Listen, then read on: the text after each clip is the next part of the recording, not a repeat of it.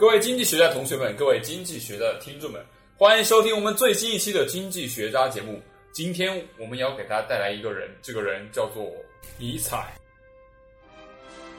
有一天，这家伙呢在莱比锡市的旧书店里遇到一本书，叫做《作为意志和表象的世界》。哎，这本书还记得是谁的吧？对，这本书就是叔本华的。当时啊，尼采回忆啊，说当天。他无意间拿起这个作为意志和表象的世界的时候，突然有一个声音在耳边响起：“拿起来吧，快拿回去读吧。”哎，当然我想说，这一定不是这个上帝。于是呢，尼采就买下这本书，跑回家读。很快，尼采就对叔本华的学说着迷了，甚至崇拜叔本华本人，而且一直都模仿叔本华那极有规律的生活。一年之后呢，尼采就去参军了。他还把这个叔本华的照片放在自己的桌前，哎，有点变态哈！一般人都是把自己女朋友的照片或者是美女的照片放在桌前的。而且尼采呢，当时一遇到困难，就大声说：“叔本华，救救我，Help me！”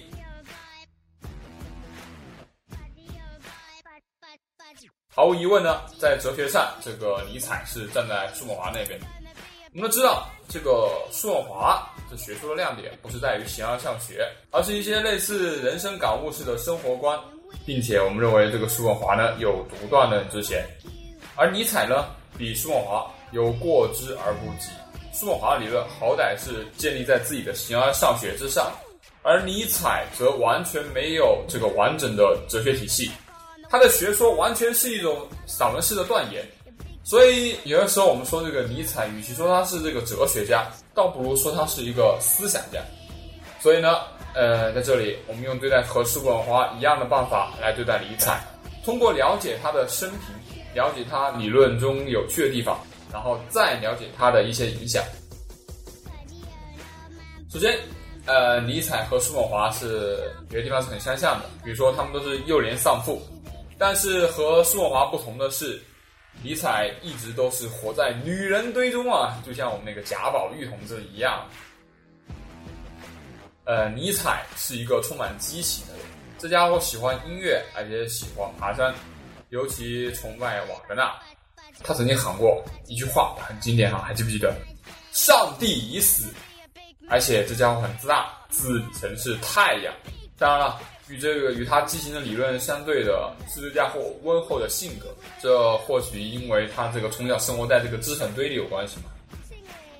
由于朴素的生活，这个还有这个温厚的性格，还加上他这个坚强太阳一般的意志，尼采在一生中经常被身边的人称为圣人。呃，当然了，他们他和叔本华其实也是两个常被误解的人。叔本华呢？我们往往以为这家伙是一个悲天悯人的老头儿，但是生活中他却是一个刻薄的、暴躁的一个一个死老头。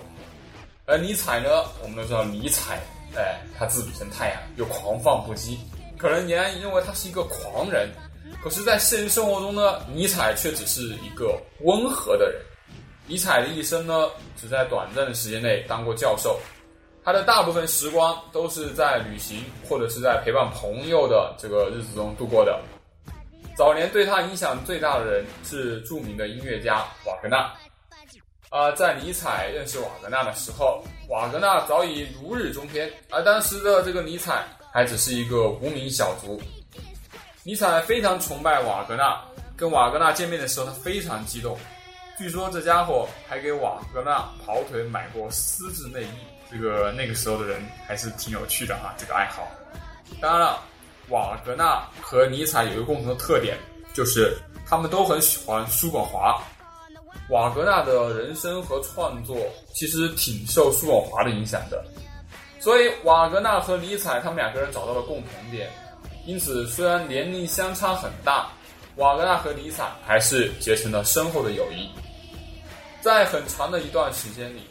尼采总和瓦格纳以及瓦格纳的妻子科西玛一起去游玩。顺便说一下，这个科西玛的身世也很神，这家伙是大音乐家李斯特和指挥家彪罗前妻出轨而生的一个私生女。在一起玩的时候嘛，这个瓦格纳经常劝尼采结婚，但是尼采一直没答应。实际上来说呢，尼采暗恋的正是瓦格纳的老婆科西玛，并且尼采还给科西玛递过小白条去表白，但是呢，但是人家科西玛没屌他。到后来，由于理念不同，尼采和瓦格纳也分道扬镳。三十八岁的时候啊，尼采找到了新的网伴，是一个美丽的女孩，叫做露莎乐美，然后还有他的一个好基友保罗。尼采就爱上这个露莎乐美，但是尼采不知道的是，保罗曾经向露莎乐美求过婚，但是被他拒绝了。保罗知道尼采的爱意，并向露莎乐美告状说，尼采没有诚意，只想占他的便宜。哎呀！保罗不是一个好基友，他是一个损友。当然，对这个进谗言的人呢，还不止他一个。尼采他妹妹出于嫉妒，而且对尼采说：“路莎乐美是一个荡妇。”当然了，其实路莎乐美本人估计也看不上尼采，所以说他和尼采的这段感情也就没有了结果。哎，真是太可惜了。基本上，这个富有激情的尼采度过的却是一个悲剧的一生。哎呀，尼采一生都不被人理解，著作也无人论津。查拉卢斯特拉如是说，这本书在印完之后呢，别说卖了，就算是送也只送出七本。他写作生涯的最后三年，他前前后后总共花了五百个银币来出版自己的著作，却没拿到半分稿费。就在尼采二十一岁那年，发生的一件可能影响了他一生的事情。有一次，他在科隆游玩，无意中闯进了妓院。据尼采自己说，他说：“哎呀，我当时在妓院中就弹了一首钢琴，我就出来了。”但是，尼采怎么会？正常人进妓院中怎么会出淤泥而不染呢？很多人猜测，尼采就是在这个时候。染上梅毒的梅毒哦，随着年龄的这个增大，这尼采那个身体啊越来越差，不断表现出这个梅毒的症状。哎呀，当年尼采没有听从瓦格纳建议去结婚，有人认为原因之一就是在于他自己他知道自己患了梅毒。在尼采快四十五岁的时候，尼采在都灵。看见一个马夫在虐他的马，他就跑过去抱住马的脖子，昏了过去。从此以后，我们的尼采疯掉了，成了一个疯子。从此以后，尼采就疯了。虽然收到母亲和妹妹的照料，但是尼采很少恢复过理智。然而，这对于一个曾经充满了激情和绝望的人来说呢，也许这是一种幸福。据说有一天，尼采的妹妹坐在他的身边，看着发疯的哥哥，忍不住流下了眼泪。尼采望着他的妹妹，很疑惑地说：“哎，伊丽莎白，你干嘛要哭啊？难道我们不幸福吗？”哎呀，其实感觉有点讽刺哈。这个尼采疯掉之后呢，他的财富和荣誉就接踵而来。他在疯了之后才出了名，人们对待一个疯子就像对待圣人一样崇拜他。王公贵族争相拜见，就好像只要看一眼疯掉的人，就可以沾上一点仙气一样。不过在这个时候，尼采妹妹的表现却不是很光彩。尼采发疯之前，他曾经求他的妹妹说：“请答应我，我死后只有我的朋友才准站在我棺材的周围，不要允许好奇的人来围观。”不过，尼采的妹妹却故意把疯了的这个尼采打扮成展览品，让尼采穿上白色的袍子，再加上尼采本身就有一把浓密的胡子，大家想想，这这这个角色其实有点就有点像这个先知的感觉了哈。大概有些人说，这个尼采的超人理论后来被希特勒利用，成了纳粹理论的一部分，但是实际上呢？尼采本人是非常痛恨这些反犹主义者。当年尼采的妹妹和一位反犹主义者结婚，就受到了尼采的强烈抵制。尼采甚至说他的妹妹是一个心怀仇恨的反犹母鹅。在尼采疯掉之后呢，他的妹妹就利用整理尼采著作的权利，任意的删减、篡改尼采的作品，把尼采这些著作编成了适合他自己口味的权力意志。于是，尼采的学说在他妹妹的篡改下，就变成了种族歧视的武器，也让希特勒成为这个学说的信徒。所以，希特勒绝对不是尼采的信徒，应该说是尼采妹妹的信徒。呃，在这里呢，我们从尼采的观点里找一找有趣的东西。叔本华呢，讲的是生命意志；尼采讲的是权力意志。首先，权力意志中的这个权力是很容易引起误解的。这个权力不是政治权力，而是指让自己变得更强大、更强壮、更富创造力的一种欲望。对于弱者来说，权力意志就是争取自由；而对于强者来说，权力意志就是特立独行、勇于牺牲、勇于征服、善于创造，还有追求权力。传统的欧洲人呢，相信基督教的普世精神和卢梭的人文主义，这两个东西强调的都是对弱者的关怀，强调人人平等。尼采完全不同意，他认为。同情弱者没错，但是这个弱者不应该以此为理由去要挟、去榨取强者、去拖强者的后腿。他认为这是非常非常可耻。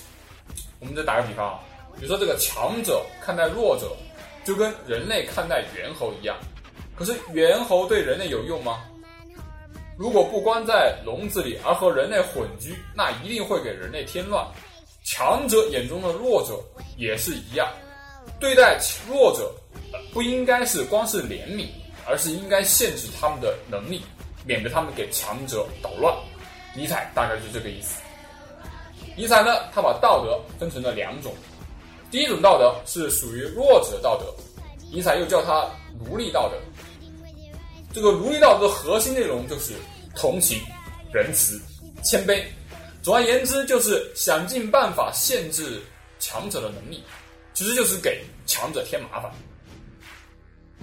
这种奴隶式道德把强者和特立独行的人看作是危险人物，并且强烈的要求强者给弱者来分一杯羹。第二种道德是强者道德，也可以叫做贵族道德。这种道德呢，鼓励人们积极进取、特立独行，崇尚强大，鄙视弱者，追求创新，拒绝平庸。这就代表了这个生命中积极的一面。奴隶道德和贵族道德最明显的区别在于，奴隶道德总是在禁止，不许人们做这个，不许人们做那个；而贵族道德呢，则是鼓励。当然了，尼采并不是完完全全的反对奴隶道德，他只是反对把奴隶道德普遍化，把奴隶道德强加在这个强者身上。首当其冲的呢，就是这个基督教。尼采认为啊，基督教。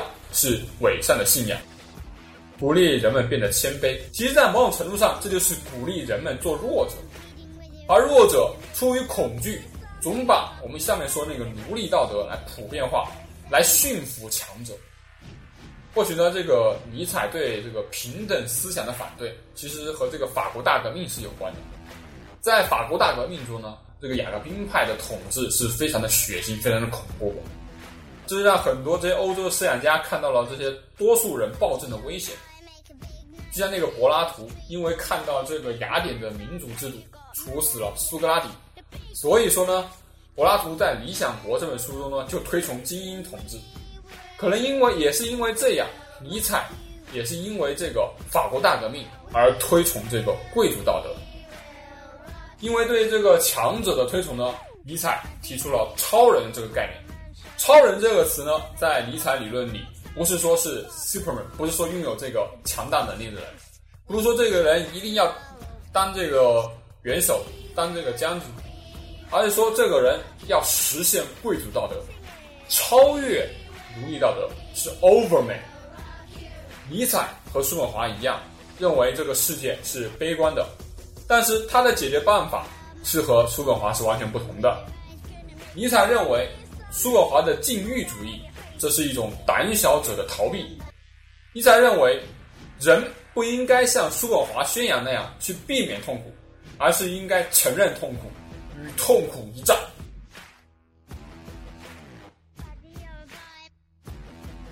尼采的真理观也比较有意思。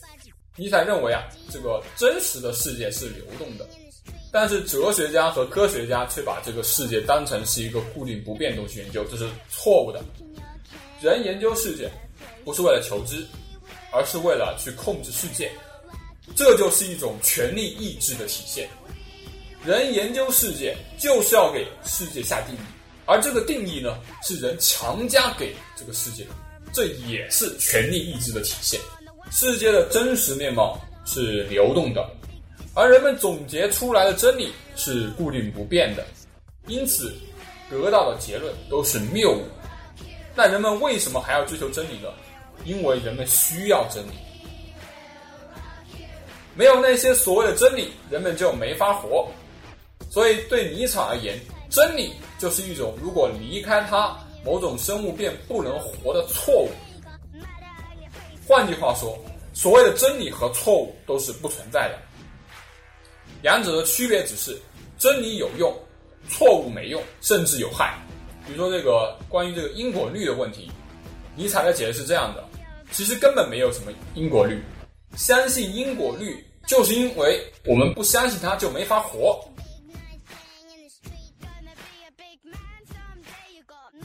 尼采还有一个很有趣的永恒轮回说，大概是这个样子的：假如我们在这个世界上的各个元素都是有限的，假如时间是无限的，那么有限的元素能够组合出来的这个世界也是有限的。所以，我们今天所经历的一切，都会在未来的无限次的重复，也就是一个永恒的轮回过程。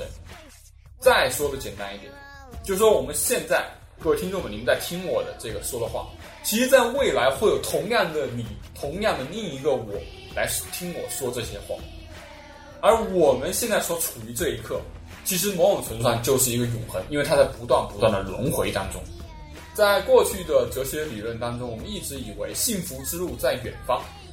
然而，如果你接受了这个永恒轮回说呢，那也就意味着我们现在所做的一切其实就是永恒，就是未来。我们不用去追求什么未来幸福，此刻才最重要的。我们要活在当下，活好当下，因为你在以后会无数次的去重复它。实际上，这个尼采的永恒轮回说呢，它这个轮回。不一定是某一个瞬间轮回，而是整个历史、整个人生轮回。但是这不是又回到机械论和决定论的这个境地了吗？那我们就完全没必要去努力当什么超人了。所以尼采也反对机械论，不过他就很难自圆其说了。不过这个学说在科学界可以找到他的兄弟。科学界有一个说法，说我们的生活的世界里面的元素是有限的。只要宇宙足够大，就有很大的概率出现和我们一模一样的人，所谓的这种平行宇宙或者是多元宇宙。还有人计算出来了，说这个按概率来说，宇宙中呢有多少个世界和我们这个世界一模一样？此时也许有一个你，平行宇宙中的另一个你，也在听我做这个广播。这个假说很有趣，但是。有有点不太靠谱，细节我我也不就不说了。虽然不靠谱，但是这个永世轮回说的意义却非常的重大。人再渺小，一瞬再短暂，都会在这个世界永恒永恒的这个轮回下存在下去，一瞬都变得非常非常有意义，这就可以战胜这个虚无主义。最后，尼采呢和叔本华还有一个共同的特点，就是。他们都极端的鄙视女性，各位同学不要打我，请去打那个尼采还有那个叔本华。歧视女性啊，在他们俩的那个时代，其实是一个普遍的现象。同时呢，有不少人和他们一样对女性抱有偏见，比如说这个康德，他有点瞧不起他的妹妹。这很大一部分的原因就在于，妇女在那个时代。可不是所谓的什么什么半边天的，因为妇女在那个时代被普遍的去歧视，所以他们也就缺少教育。这个缺少教育的妇女，反而又变成为这个，因为他们缺少教育嘛，他们这个教育程度、受教育程度也低，所以反而在那些受过教育的男性看来，这又是他们进行性别歧视的一个依据。只不过啊，这个在很多的这个性别歧视的人当中的话，叔本华和尼采他们两个人骂的非常非常的狠。叔本华曾经这样说。只有男性的智慧为性冲动所蒙蔽时，才会以家人来称呼那些矮身材、窄肩膀、这个小短腿的性别，就说女性。他还说过这样一句话：“女人最适合担任养育婴儿以及教育孩童的工作。为什么呢？因为女人本身就像个小孩，既愚蠢又浅见，他们的思想介于男性成人。”和小孩之间，叔本华还认为，女人虚伪善妒，不懂得欣赏艺术，而尼采则直接就像骂街一样，就是说这个妇女是猫，是母牛，是鸟。他认为男人应当训练来战争，而女人应当训练来供战士娱乐，其余一概是愚蠢。这句话就是某种程度上来说，就是男人就应该去打仗。男人就应该生来去去锻炼，而女人就应该去甘心做他们的娱乐工具。叔本华的他对女性的偏见，其实跟他和母亲的关系中可以找到很多原因。在这个叔本华的理论当中，性欲是生命意志的表现。叔本华是男人，那么他把女人当做了生殖和性欲的象征，当做是这个生命意志的帮凶。叔本华这样说的。女性的美实际上只存在于男人的性欲冲动之中。其实叔本华很像我们的古代的前辈，所谓红颜祸水嘛，把所有的这个国家责任完完全全推到女人身上。女人倾国倾城嘛，君王不早朝，全怪女人长得漂亮；君王打败仗，也怪女人在后面。反正不管这个国家破败到什么程度。总有妖女过分，我认为这样的人太没有气魄了。尼采呢，他歧视女人，估计他可能认为这个女人是在先天在运动技能上不是那么发达，认为她先天上就不是成为强者的那个材料。不过，我觉得尼采你说这句话亏心不亏心啊？你这家伙一生都体弱多病，没有你的妈，没有你的妹妹，你还活得下去吗？当然了，这个叔本华也承认他在年轻的时候是很喜欢女人的，但是他曾经补充了一句这样说：如果他们很愿意和我交往的话，其实叔本华某种程度上就是一种酸葡萄心理，他吃不到葡萄就说葡萄酸，他在年轻的时候得不到女人就说女人不好，所以有点像有点像屌丝啊，虽然说。这个叔本华是个富二代。今天这个尼采和叔本华虽然说了很多女性同胞的坏话，但是也请各位女性同胞们要原谅他们，毕竟他们处于那个时代，非常非常的狭隘。正所谓鲁迅先生有句话的“拿来主义”嘛，取其精华，随糟粕。女性同胞们，我们了解他的思想就好了，没有必要因为他们对。各位的歧视，各位的不恭敬的词，而对他们的思想而不予理睬。谢谢各位，今天的节目就到这里。